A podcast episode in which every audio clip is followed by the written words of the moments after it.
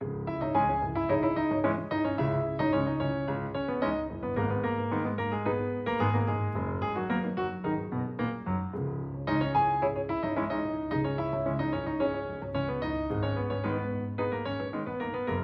Ora viva, bom dia. Geometria Variável, uma semana depois da guerra na Ucrânia começar, mantemos-nos em edição especial na Antena 1 e agora também na RDP Internacional. Sejam bem-vindos à edição número 73 do Geometria Variável, a análise de Nuno Severiano Teixeira, professor catedrático de Relações Internacionais, antigo ministro independente dos governos PIS da Defesa e da Administração Interna, e de Carlos Coelho, antigo líder da JSD e 20 anos como eurodeputado. Dois olhares que se tornaram indispensáveis ao longo destas semanas para ler o mundo e que antecipam aquilo que outros dizem quase uma semana depois.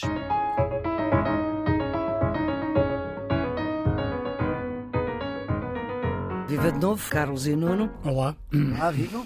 Esta semana eu ia sugerir recuar um pouco para ganhar balanço uh, e avançar na reflexão que vamos fazer na, na, próxima hora aqui no Geometria. Vamos até à queda do Muro de Berlim em 1989, do que foi acordado naquela altura, que a NATO não avançava para leste. Será que o pensamento ao Ocidente não se apercebeu uh, dos passos que a Rússia de Putin ia dar, Carlos? Gostava de começar com um toque de humor. Um Também amigo, precisamos. Um amigo meu que é que é muito engraçado, enviou uma coisa que eu não sei se é portuguesa ou se é importada, portanto não, não mas sei. é verdadeira, não, não, é fake news. Não sei a quem é que devo os direitos de autor, mas que é muito verdadeira. Diz que nós estamos há dois anos a sofrer uma pandemia e que Putin é um herói porque em 48 horas acabou com o Covid. Uhum. Um, e isto é uma crítica, de certa forma, aos fazedores de opinião e aos jornalistas, é mas também a nós, que temos uma geometria variável desta semana totalmente Mais, dedicado de à novo, Ucrânia. Já a semana passada também. E isto é a prova de que muitas vezes há um monopólio informativo uhum. que condiciona a forma como nós olhamos para, para o mundo. Mas eh, voltemos então atrás. Uhum. A questão é de saber se qualquer tipo de alargamento da NATO viola algum compromisso internacional. A mesma coisa é dizer se nós é... respeitamos ou não a independência de países soberanos. Isto é, se a Ucrânia, enquanto país soberano e independente, tem o direito de fazer as associações internacionais que soberanamente decide, uhum. ou se está limitado por qualquer tipo de poder. Dito de outra maneira, a questão é de saber se a Rússia é dona daquele território.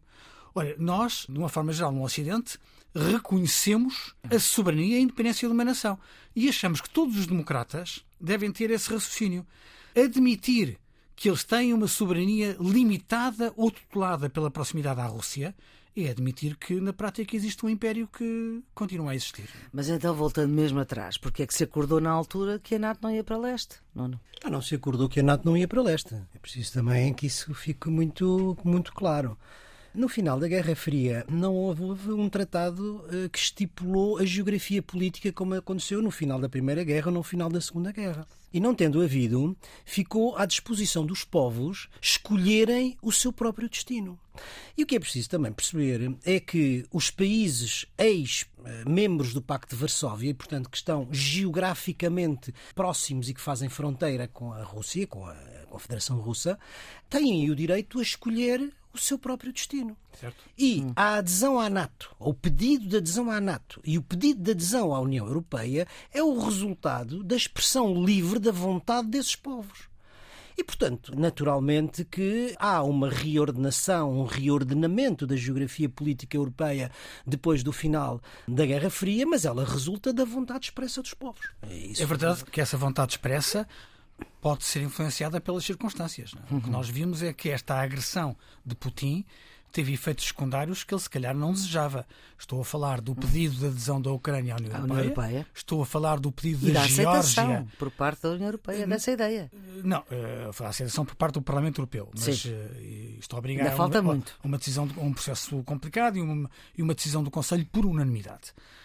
Um, eh, ao pedido da Geórgia, de entrada na União Europeia, comunicado esta semana, uhum. e ao provável pedido de adesão à NATO da Finlândia e da Suécia, que estão a, a, ser discutidos nestes países. Portanto, a, a, circunstância de Putin ter feito uma agressão indesejada levou a alguns destes países que tinham uma posição muito mais neutral a rever as suas posições e a admitir uma vinculação muito mais para esse Ocidente. Porque, ao contrário do que se tem, tenho ouvido também isso, e a pergunta que a Maria Flor estava a fazer pressupõe um pouco essa ideia, uhum. nunca houve nenhuma ideia de alargamento dos países que eram do Pacto de Varsóvia, da, da, da, da Polónia, da, da, Hungria, da Checoslováquia, da Roménia, de ameaçar a Rússia. Certo. A situação é a situação inversa. Hum. Mais, nunca a questão da adesão da Ucrânia à NATO esteve em cima da mesa desde 2008, pelo menos. Esteve Claramente, em cima da mesa onde? Na NATO? a adesão da Ucrânia Sim. à NATO Sim. não está em cima da mesa. Uhum. Desde 2008 que isso desapareceu do cenário político internacional. Uhum. E quem o levanta por necessidade de defesa de uma agressão violenta como uhum. esta é a Rússia. Portanto, sejamos também muito claros relativamente àquilo que se está a passar nos dias de hoje. Não há nenhuma agressão dos países da Europa de Leste sobre a Rússia, não há nenhuma ameaça dos países da Europa de Leste sobre a Rússia. O que há é uma ameaça da Rússia sobre esses países que, hoje em dia, como é natural, depois desta violação grosseira, violenta da invasão sobre a Ucrânia, todos os países que estão na periferia e na fronteira da Rússia naturalmente que se sentem ameaçados na sua segurança. Desde os países bálticos, em primeiro lugar, uhum. à Polónia, à Roménia e todos aqueles que estão na sua fronteira. Para não falar, como é natural, dos que não são membros da, da NATO e, portanto, não estão ao abrigo do artigo 5, como é o caso da Moldova, como é o caso da Geórgia, uhum. e, portanto, eh, é preciso tornar claro quem é o agressor e quem é que ameaça. Não, o que a verdade é que é, há uma narrativa russa que é assenta em fake news. Né? Um dos exemplos mais flagrantes é, uh, é o discurso da desnazificação. Uh, Mas é certo que a Ucrânia uh, tem vários movimentos de extrema-direita. Não, tem a Europa é, toda. Incluindo a Rússia. Incluindo a Rússia. quando falamos de movimentos nazis e movimentos de extrema-direita, não podemos esquecer que em muitos países europeus quem os promove, incentiva e financia é, é a Rússia. Rússia Agora, não deixa de ser interessante este argumento contra a Ucrânia, quando pela primeira vez o presidente da Ucrânia é um judeu, cuja família foi dizimada no Holocausto, nos campos de concentração. E, portanto, há aqui uma contradição terrível entre os factos e a ficção. A narrativa russa está assente em fake news e em desinformação. Outra das coisas em que a realidade desmente e desmente de uma forma categórica a narrativa russa é a de que a Ucrânia não é um país, Sim. que não tem identidade. Porque até há 30 anos fazia parte das Ora, o que nós estamos a ver hoje, socialistas. debaixo de uma invasão, é a afirmação de uma identidade nacional como nós não pensávamos que podia existir nos dias de hoje na Europa. Aliás, que surpreendeu Putin. Surpreendeu Putin. Espera de ser recebido. Não, com... de certa forma surpreendeu o mundo inteiro. Surpreendeu o mundo inteiro e que tem a ver, digamos, com uma reação que, do meu ponto de vista, é a expressão clara dessa, dessa afirmação, dessa defesa da identidade de um país e que tem três níveis eh, que são muito, muito evidentes. O primeiro é apesar da desproporção de meios militares entre aquilo que são as Forças Armadas da Ucrânia e as Forças Armadas da Rússia, o exército, os exércitos ucranianos têm resistido de uma forma que não era expectável, infligindo baixas às forças russas e, portanto, têm-se defendido de uma forma clara, evidente e com eficácia dentro daquilo que é possível. Segundo, uma defesa civil do território bastante bem organizada e que uhum. respondeu imediatamente à invasão, à invasão russa. E depois, em terceiro lugar, isto não é despiciando, uma liderança política que ninguém esperava. Ou seja, o presidente Zelensky, que não tinha, vim, que vinha do, do entretenimento, que não tinha experiência política, não tinha experiência diplomática, que não tinha experiência militar, tem mostrado uma capacidade de liderança, uma dignidade, uma coragem e uma capacidade de dar moral, de dar uhum. ânimo ao seu país que, eh, enfim, não tem paralelo nos dias de hoje. Sim, o Zelensky aparece claramente como um herói hoje em dia no mundo. Uh, uma coisa curiosa que uh, veio a público através da imprensa internacional foram uh, conversas, mensagens de, de SMS e mensagens trocadas entre soldados, sobretudo jovens soldados russos na Ucrânia e os familiares, sobretudo as mães. e vários aparecem a queixarem-se de que a narrativa que os seus chefes russos lhe deram era errada. porque eles disseram: Mãe, estou muito surpreendido. Disseram-me que íamos ser vistos como os libertadores, hum. íamos ser recebidos de braços abertos pela população ucraniana e eles insultam-nos, agridem-nos e estão contra nós. Um, e isto significa que a narrativa que uh, os órgãos de comunicação social russos fazem foi também projetado na forma como foram, uh, uh, de certa forma, industriados, informados os soldados russos que estavam à espera de uma recepção totalmente diferente. Incluindo na zona onde não era expectável que tivessem essa recessão, que é no Donbass. Exatamente. Ou seja, na zona das repúblicas separatistas russas. Não no território que ocupam, mas na zona das províncias do Donbass, onde, até do ponto de vista militar, os russos não têm tido um sucesso tão rápido e tão imediato como pensavam que tinham. Porquê? Porque há reação das populações. Agora, o mundo era uma coisa antes de Putin ter invadido a Ucrânia e a outra depois. Como é que geoestrategicamente se pode definir isso, Nuno? Ah, sim, a invasão russa na Ucrânia vai alterar e de uma forma radical em primeiro lugar, a arquitetura de segurança da europeia e a forma como os europeus se veem. E depois vai ter impacto sobre a ordem internacional no seu conjunto. Quer dizer, a primeira coisa e a mais evidente e a mais imediata é que a estratégia de Putin relativamente à mudança daquilo que ele entendia ser a arquitetura de segurança na Europa, ou seja, uhum. afastar a NATO das suas fronteiras, está a ter o, efeito... o, o efeito inverso e está a provocar um outro efeito que também é contrário ao seu propósito estratégico. Ou seja, Putin tinha como grande objetivo, sempre esteve sempre, enfraquecer a União Europeia, dividindo os seus Estados-membros. Ora, aquilo que nós estamos a ver é precisamente o contrário, é a unidade dos Estados-membros da União Europeia vida... e a trazer para o esforço de guerra até os países neutros. Os Fica... países neutros, pois, como a Suíça, por exemplo, historicamente. Uh, uh, e a Finlândia. E a Finlândia. E a Suécia. E a Suécia e vamos ver o que é que diz a Áustria. Agora, qual é o efeito que isto tem? A grande mudança é Obviamente, o alinhamento ou o realinhamento nos neutros é, é um sinal muito importante, mas o sinal mais importante e que tem maior peso sobre a Europa é a mudança da posição da Alemanha. A Alemanha, que foi um país sempre, sempre, até agora, que teve reticências no seu rearmamento, que investia muito pouco, apesar das, das insistências americanas, hum. na, sua, na sua defesa. Também que, consequência do que se passou na Segunda Guerra. É? Certo. Que aumentou a sua dependência energética externa da Rússia e que manteve sempre uma relação bastante ambígua com a Rússia, isso acabou. Primeiro, acabou a ambiguidade diplomática com a Rússia. Sim. Segundo, a, a, a, anunciou o fim da dependência energética. E, em terceiro lugar, e mais substantivo, alterou a sua política de defesa de uma forma radical. A Alemanha vai se rearmar. E já disse que vai atingir os tais 2% do PIB em defesa. 2% do PIB da Alemanha é não é uma brincadeira. Uhum. Portanto, isto significa que vai levar atrás de si, juntamente com a França, os outros países da União Europeia vão ser obrigados a aumentar também o seu investimento militar e isso significa que há aqui uma mudança muito radical do ponto de vista, digamos, da política europeia de segurança e defesa. Isto parece paradoxal, mas graças a Putin, a União Europeia pode ter hipóteses de liderar e o Sr. Joe Biden ter menos luz do que aquela que era prevista no início. Não, é, claro, os efeitos colaterais, eh, os efeitos secundários inesperados, imprevistos e claramente indesejados por Putin desta aventura militar são, são evidentes, porque evidentemente que um dos objetivos de Putin era quebrar esta relação, hum. como dividir a União Europeia. A União Europeia hoje está mais próxima do seu aliado americano do que estava há algumas semanas atrás.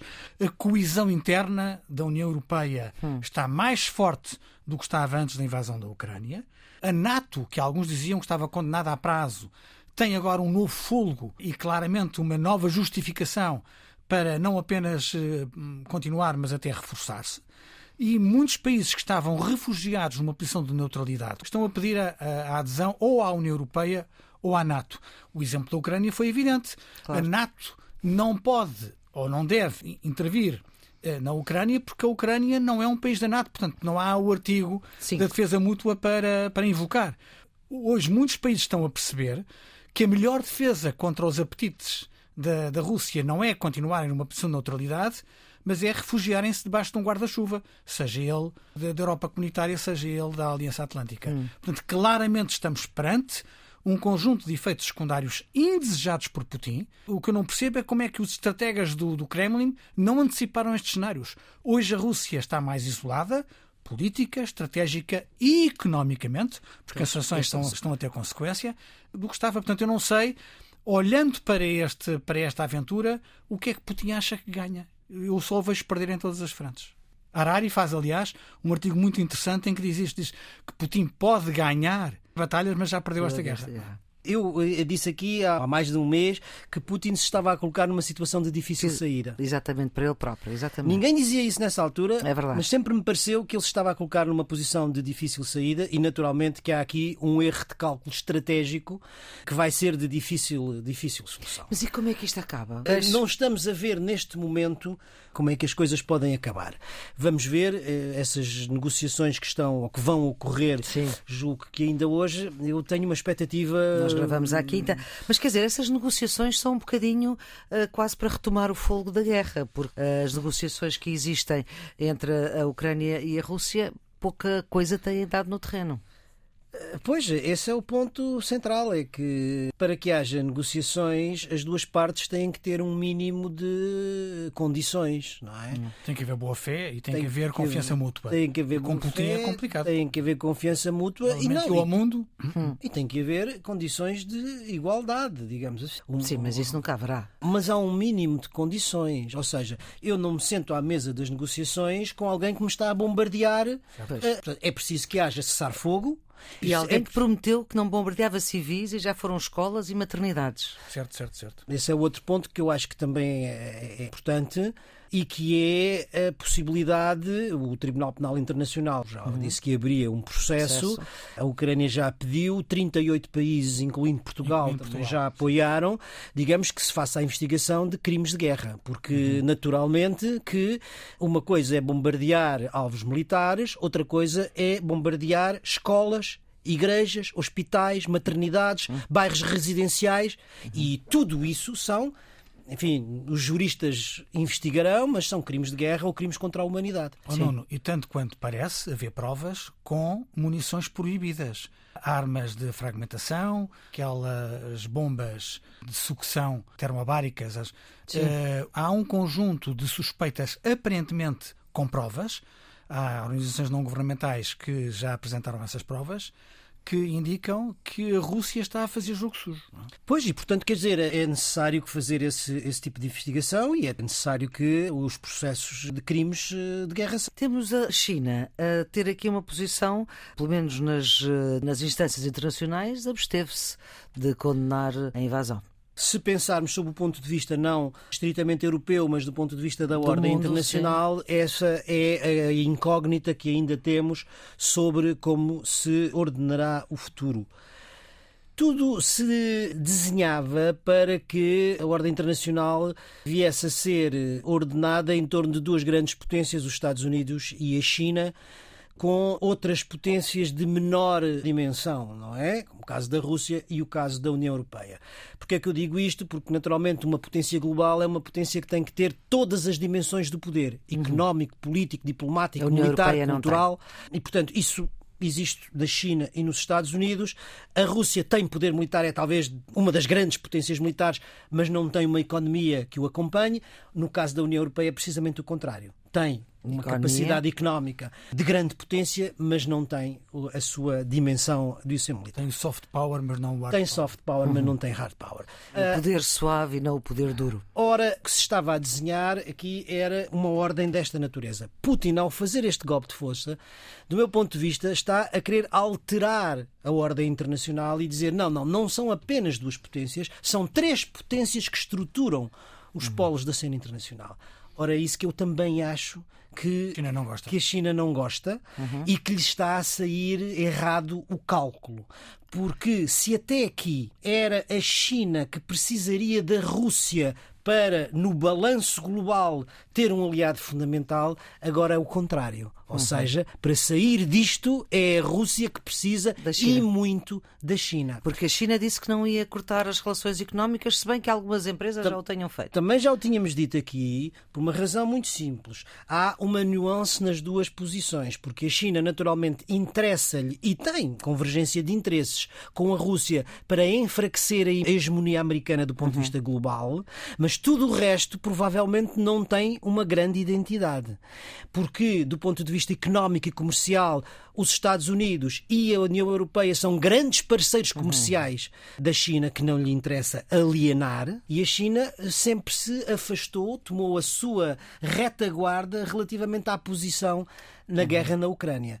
E como se viu, absteve-se no Conselho de Segurança e absteve-se depois eh, na Assembleia Geral, e isso significa que há aqui ainda uma incógnita que é como é que a China se vai posicionar, sabendo nós que está a ganhar espaço, margem de manobra em relação à Rússia. Eh, eu concordo com tudo aquilo que o Nuno disse relativamente à China, mas a China não é a única potência supostamente mais simpática à Rússia a ter preferido a abstenção na Assembleia Geral. Cuba, Venezuela também não estiveram ao lado da Rússia.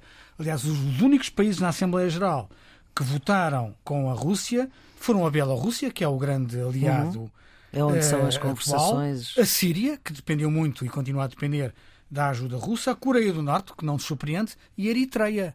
Foram estes os cinco países na esfera internacional uhum. uh, que estão com a Rússia, o que significa que há um isolamento da Rússia na cena internacional que muitos não julgariam possível neste momento. E para os nossos ouvintes não possam não estar tão familiarizados com isto, é preciso dizer o que é que estes países significam. Porque a Bielorrússia, hum. obviamente, é o, satélite. o satélite da Rússia. A Síria praticamente já não é um país, é um país dividido, é um Estado falhado. Uhum. A Eritreia é um Estado falhado.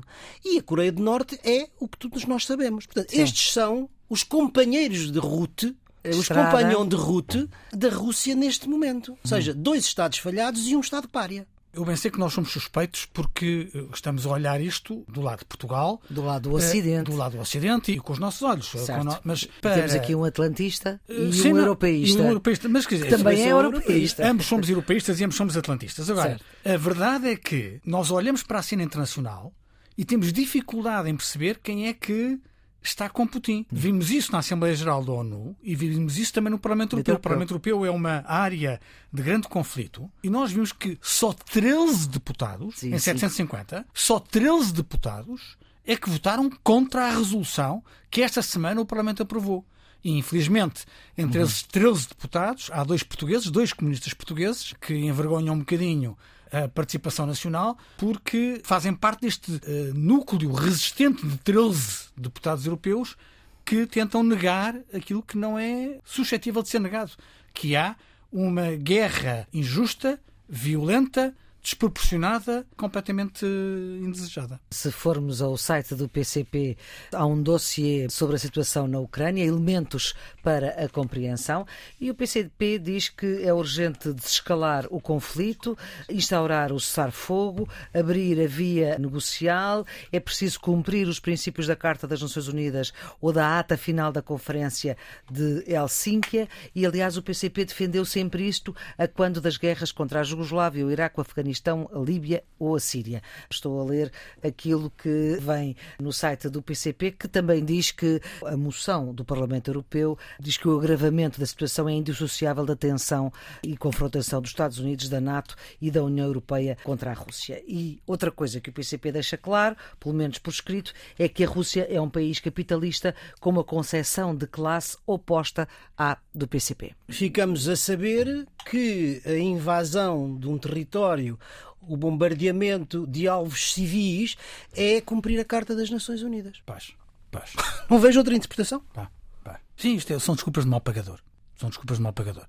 Isto... O, o, PCP tem uma narrativa oficial, nós aliás falámos nisso uhum. a semana passada, é um bocado a ideia de que o inimigo do meu inimigo, meu amigo é. O PCP olha para a cena internacional e vê os Estados Unidos como a coisa mais diabólica que, que existe e, portanto, todos aqueles que se apoiam aos Estados Unidos tendem a ser amigos deles para lá de uma relação antiga, certo. continuada, com grande parte do aparelho russo que continuou desde a ditadura comunista para a ditadura de Putin. Será um assunto que nós vamos falar em outros, eh, outras edições da Geometria Variável. Nós estamos numa altura e à espera de umas eleições para o Círculo da Europa, mas eh, é interessante que o diretor do Público titulava um editorial dizendo que a geringonça acabou na Ucrânia.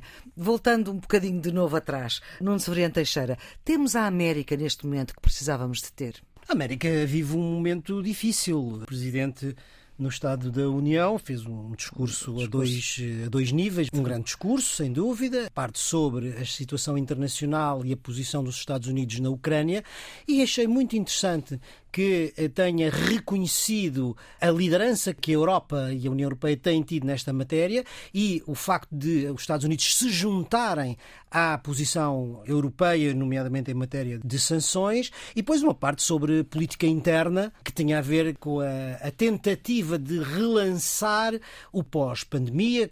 Para responder a sua pergunta, os Estados Unidos atravessam um período difícil de divisão interna. Lembra-me-se que nós aqui falámos logo no princípio. Portanto, da... a resposta à minha pergunta é não. Nós neste momento não, não temos a América que precisávamos. Não, a América tem, tem dificuldade porque está dividida porque uhum. há uma parte da América que se opõe a outra parte da América. E quando os países estão socialmente divididos e politicamente polarizados, são, do ponto de vista externo, mais, mais fracos. fracos. Porque quem tem capacidade de decisão tem que tomar em conta a sua situação interna. Portanto, desse ponto de vista, os Estados Unidos têm tido uma posição de grande prudência assertiva, não conseguiram aquilo que inicialmente queriam, que era evitar a invasão, e agora estão numa articulação bastante conseguida com a União Europeia na aplicação de sanções, no fecho do, do espaço aéreo, mas e reconhecendo a liderança, a liderança europeia nesta matéria. Começaram tímidas as sanções, mas depois uh, vieram a avolumar-se. Eu acho que é verdade que, o, que, os Estados Unidos estão divididos e que Biden está enfraquecido. Aliás, as sondagens não, não, não escondem isso. Despeito disso, ele fez um grande discurso, um grande discurso no Estado da União e acho que foi muito inteligente, mesmo quando colocou questões fraturantes como a, a política fiscal ou o controle de armas, eu acho que ele marcou pontos com o discurso. Portanto, digamos que outro side effect indesejado de Putin foi um reforço da posição frágil de Biden. Hum. Agora, independentemente de eu concordar com o Nuno que Biden está numa posição mais frágil na cena uhum. internacional pelas circunstâncias da política interna norte-americana, convém ser justo. Quando muitos países achavam que Putin estava a falar a verdade quando dizia que eram só exercícios militares e estava a retirar as tropas, os Estados Unidos foram os primeiros a, a dizer, dizer, que, não. que não é verdade. E a dizer que ele estava apenas a recolocar tropas e estava claramente com uma estratégia ofensiva, ou seja, estava a colocar as tropas junto à fronteira para invadir. Portanto, hum. os Estados Unidos tinham razão quando avisaram o mundo que a Rússia estava a mentir e que, ao contrário do que a Rússia dizia, estava a preparar uh, uma invasão.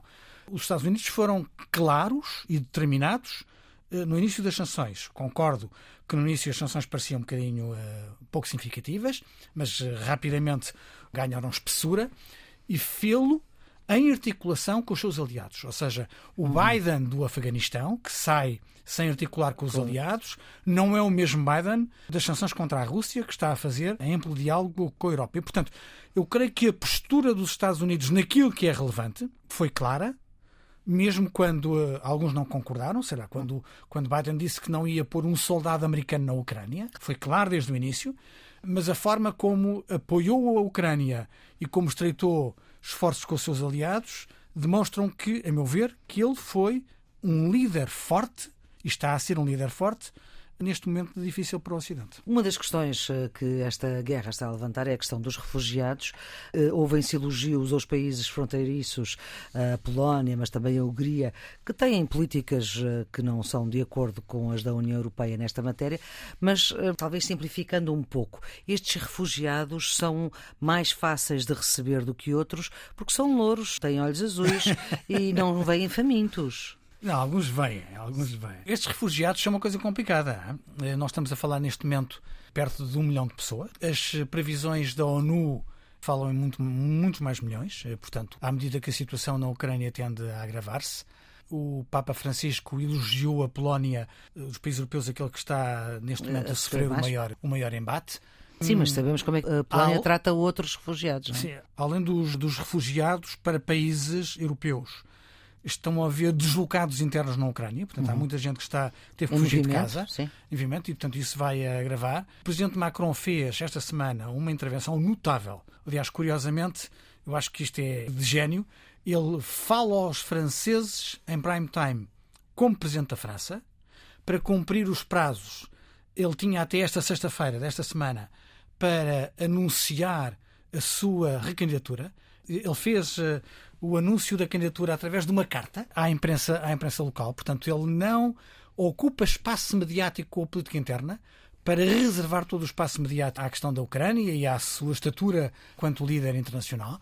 Eu acho isto, sob o ponto de vista da comunicação, uh, uh, genial. Agora, ele, na comunicação que faz aos franceses, diz duas coisas. Diz que isto vai ser um processo muito mais longo uhum. do que se espera e que vai ser custoso do ponto de vista económico e social. Portanto, na prática diz aos franceses, não pensem que isto é de curta duração e não pensem que, isto não vai custar nada. Isto não vai custar nada. Uhum. E esta percepção do custo uhum. também tem uma fatura nos refugiados. Isto é, uhum. a pressão dos refugiados na Europa vai ser grande. A Europa, a Comissão Europeia já tomou decisões, a meu ver, corretas, sob o ponto de vista da facilitação do acolhimento uhum destes refugiados da Ucrânia. Dos vistos, etc. Igual também. Portanto, eh, sob esse ponto de vista, eu acho que estamos a reagir bem. Mas vamos ser claros, como Macron disse, isto vai agravar-se, não vai diminuir a pressão. E nós temos uma importantíssima comunidade ucraniana. Vai ter um custo para os franceses, vai ter um custo para os, europeus, europeus, incluindo para nós eh, uhum. aqui em Portugal. Vale a pena olhar para a questão das sanções porque tem, obviamente, um custo para a economia russa, mas também tem um custo certo. para a economia europeia. Uhum. Obviamente, o mais importante, o objetivo e o efeito mais, mais forte eh, vai sentir-se do lado da economia russa, e isso é muito importante para isolar economicamente e até politicamente do ponto de vista interno Putin. Certo. Porquê? Porque o isolamento económico e financeiro vai ter custos muito eh, visíveis na vida cotidiana das populações. A incapacidade de financiar a dívida pública russa, a incapacidade de beneficiar do sistema de SWIFT de pagamento, troca de mensagens para os pagamentos internacionais, o fecho do espaço aéreo europeu e americano aos aviões russos. Tudo isso vai ter, obviamente, um impacto sobre a economia russa, vai empobrecer a economia russa e isso vai sentir-se no bolso dos cidadãos russos que não vão gostar disso. Mesmo os oligarcas russos também já lado, não estão a gostar. Sim, sim, exatamente, também vai afetar os oligarcas e se calhar isso até tem um efeito mais imediato, sim. porque têm os seus ativos todos nas praças ocidentais, em Londres, em Paris, em Nova Deixam York. de às offshores. Vêm congelados a sua mobilidade enfim, para as suas casas de férias na Toscânia uhum. e no Mónaco. Vêm os iates apreendidos, como já e, aconteceu. E, e, e, tudo isso,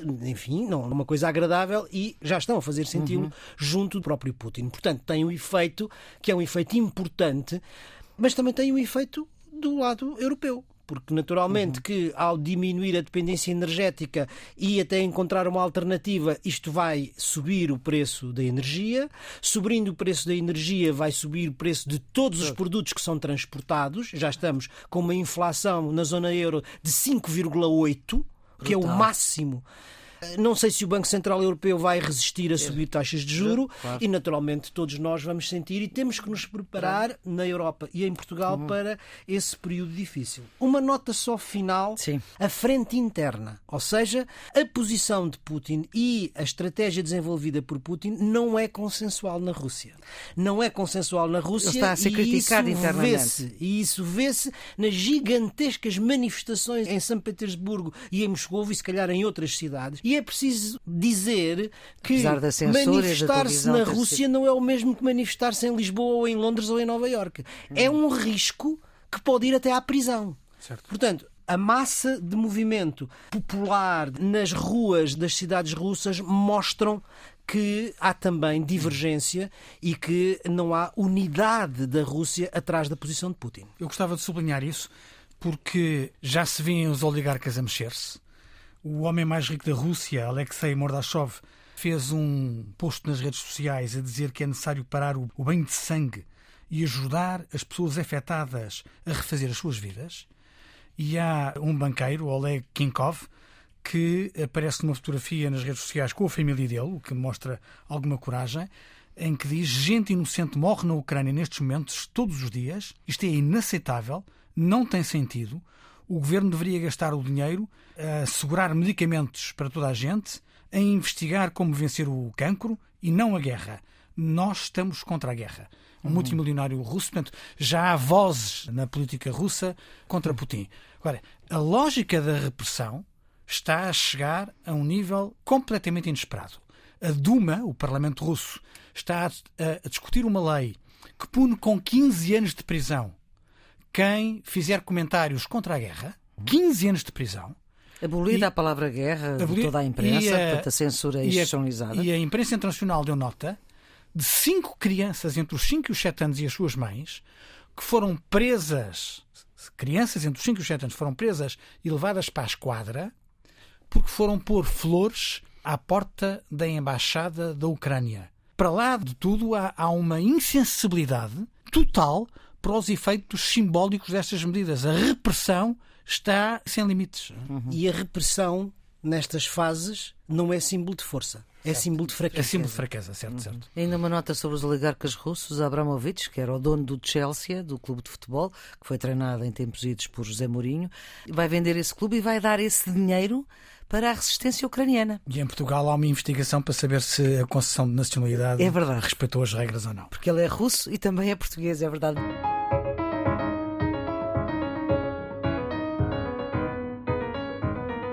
Ora bem, vamos para os redondos, bicudos e quadrados. Carlos, o seu quadrado? Vai para dois anos de Covid em Portugal. Esta semana passaram dois anos sobre a confirmação do primeiro caso de Covid em Portugal. Foi a 2 de março de 2020. Parece uma eternidade, mas passaram dois anos. A má notícia é que ainda enfrentamos a pandemia, que continua a alastrar pelo mundo inteiro, com diversas variantes, e a vacinação ainda não é uma realidade concreta em muitos países.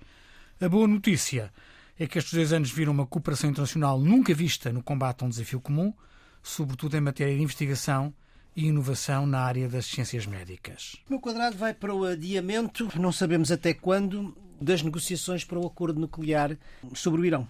Ou seja, a guerra na Ucrânia domina completamente a agenda política e mediática internacional, mas a verdade é que há outros problemas no mundo. Continuam, claro. E um desses problemas é o adiar indefinidamente das negociações sobre o acordo nuclear no Irão. Ora, num momento em que a ameaça nuclear volta às preocupações mundiais, este é um problema que nos preocupa e que continua não resolvido. Vamos para os redondos. Carlos? Vai para o pedido de adesão da Geórgia à União Europeia. Eh, o presidente da Geórgia anunciou pedido de passagem do estatuto de país candidato à adesão. Este país está há vários anos num processo de aproximação à União. Não podemos ignorar que duas regiões deste país, a Ossétia do Sul e a Abcásia, estão ocupados pela Rússia. O pedido de adesão da Ucrânia terá precipitado este pedido. Sabemos que os países têm de enfrentar um processo moroso e complexo mas é de assinalar que neste tempo de polarização há cada vez mais países que acreditam no valor e na mais-valia da adesão à nossa União Europeia. O Redondo vai para a onda de solidariedade internacional que se tem gerado depois da brutal agressão russa à Ucrânia. E perante a brutalidade da agressão de Putin, levantou-se esta grande onda de solidariedade internacional com o povo da, da Ucrânia e eu gostava de chamar a atenção que não são apenas os Estados, como nós aqui já dissemos, que votaram na Assembleia Geral e no Conselho de Segurança das Nações Unidas ou que apelaram ao Tribunal Penal Internacional. São as pessoas são as sociedades civis que se movimentam em manifestações e, em Portugal e mais, incrível. e mais do que isso, que se mobilizam nas plataformas para doar bens que são essenciais à uhum. vida na Ucrânia e que estão ameaçadas. É muito bonito ver como a solidariedade ainda existe e se expressa desta maneira. Agora aos bicudos, Carlos. Vai para o relatório do IPCC, do painel intergovernamental sobre as alterações climáticas da ONU. As conclusões são preocupantes. O destaque vai para o facto de metade da população mundial, estamos a falar de mais de 3 mil milhões de pessoas, grosso modo sete vezes a população da União Europeia, serem vulneráveis aos efeitos das alterações climáticas. Se nada for feito, entretanto, prevê-se na próxima década as emissões aumentem em 14%, quando temos de reduzir em 45% as emissões até 2030, se quisermos limitar o aquecimento global a 1,5 graus, que é o objetivo. Se continuarmos o caminho que trilhamos até aqui, estima-se que 3 mil milhões de pessoas irão sofrer de escassez crónica de água, condenaremos à fome mais de 80 milhões de pessoas e mais de 4 milhões de crianças. António Guterres tinha razão quando disse que há um drama relativamente ao qual grande parte do, do mundo. mundo está insensível.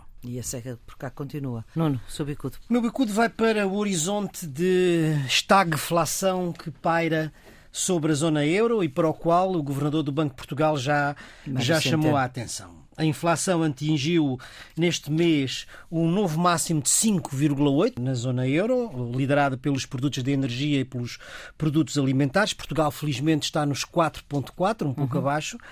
E isto, obviamente, é também uma forma de pressão sobre o BCE que pode vir a subir as taxas de juros. Ora, se nós juntarmos a isto a situação de guerra na Ucrânia e os efeitos económicos e financeiros que pode ter, isso, obviamente, não favorece nada o crescimento económico. E inflação sem crescimento é, de facto, é um cenário bicudo é para, para a economia da zona euro e para nós em particular. Vamos para as pistas de fim de semana, Carlos. Eu sugiro um livro que saiu em Portugal em 2008, a obra é 2007, chamado Guantanamo, uma obra de um advogado inglês, eh, Clive Studford Smith. O prefácio era do Dr. Mário Soares. E porquê é que eu escolhi Guantanamo? Porque eh, a narrativa de alguns partidos pretende fazer crer que quem está a falar contra a Ucrânia são vassalos dos interesses americanos e que calam sempre a voz eh, quando são os Estados Unidos a portar-se mal. Olha, Guantanamo é a prova de que Os Estados Unidos muitos, também se portam muitos mal. na Europa não se calaram quando houve violação da lei internacional e até da lei americana. E eu sei isso bem porque presidia uma comissão do Parlamento Europeu que denunciou isso e com a mesma legitimidade com que denunciei as violações de direitos humanos praticadas pelos Estados Unidos da América, estamos agora a denunciar as violações de direitos humanos praticadas pela Rússia na invasão da Ucrânia. Sua sugestão, Nuno? Também vai para a leitura, para quem quiser compreender um bocadinho melhor a posição de Putin e aquilo que se está a passar na Ucrânia. É um livro de Timothy Snyder, chamado The Road to Unfreedom, traduzido para português e publicado pelas edições 70 sob o título O Caminho para o Fim da Liberdade. Rússia, Europa e América. Hum. Timothy Snyder é um grande historiador americano que se tem dedicado ao estudo eh, da Rússia e que neste livro aborda a formação e os princípios filosóficos que informam a posição de Putin e como ele desenvolve a partir disso todo um trabalho político para minar a democracia liberal no Ocidente. Hum. Antes ainda de fechar esta edição número 73 do Geometria Variável, nós inauguramos aqui um direito à indignação, que tem tido pouco uso, digamos assim, mas agora Nuno tem o direito ao elogio. E o meu elogio é o seguinte: temos visto como a comunicação social é fundamental na condução das guerras e na informação das populações. Mas é preciso dizer que não é repórter de guerra quem quer, é repórter de guerra quem sabe. E eu acho que o trabalho que foi feito pela Cândida Pinto ao longo desta semana é um trabalho absolutamente notável e que merece o nosso elogio. Ponto final, assim, nesta edição 73 do Geometria Variável. A produção é da jornalista Ana Fernandes, a gravação de João Carrasco, a edição de Maria Flor Pedroso. Carlos Coelho e Nuno Seferente Teixeira voltam para a semana e esta equipa também. Tenha um fim de semana o melhor que puder.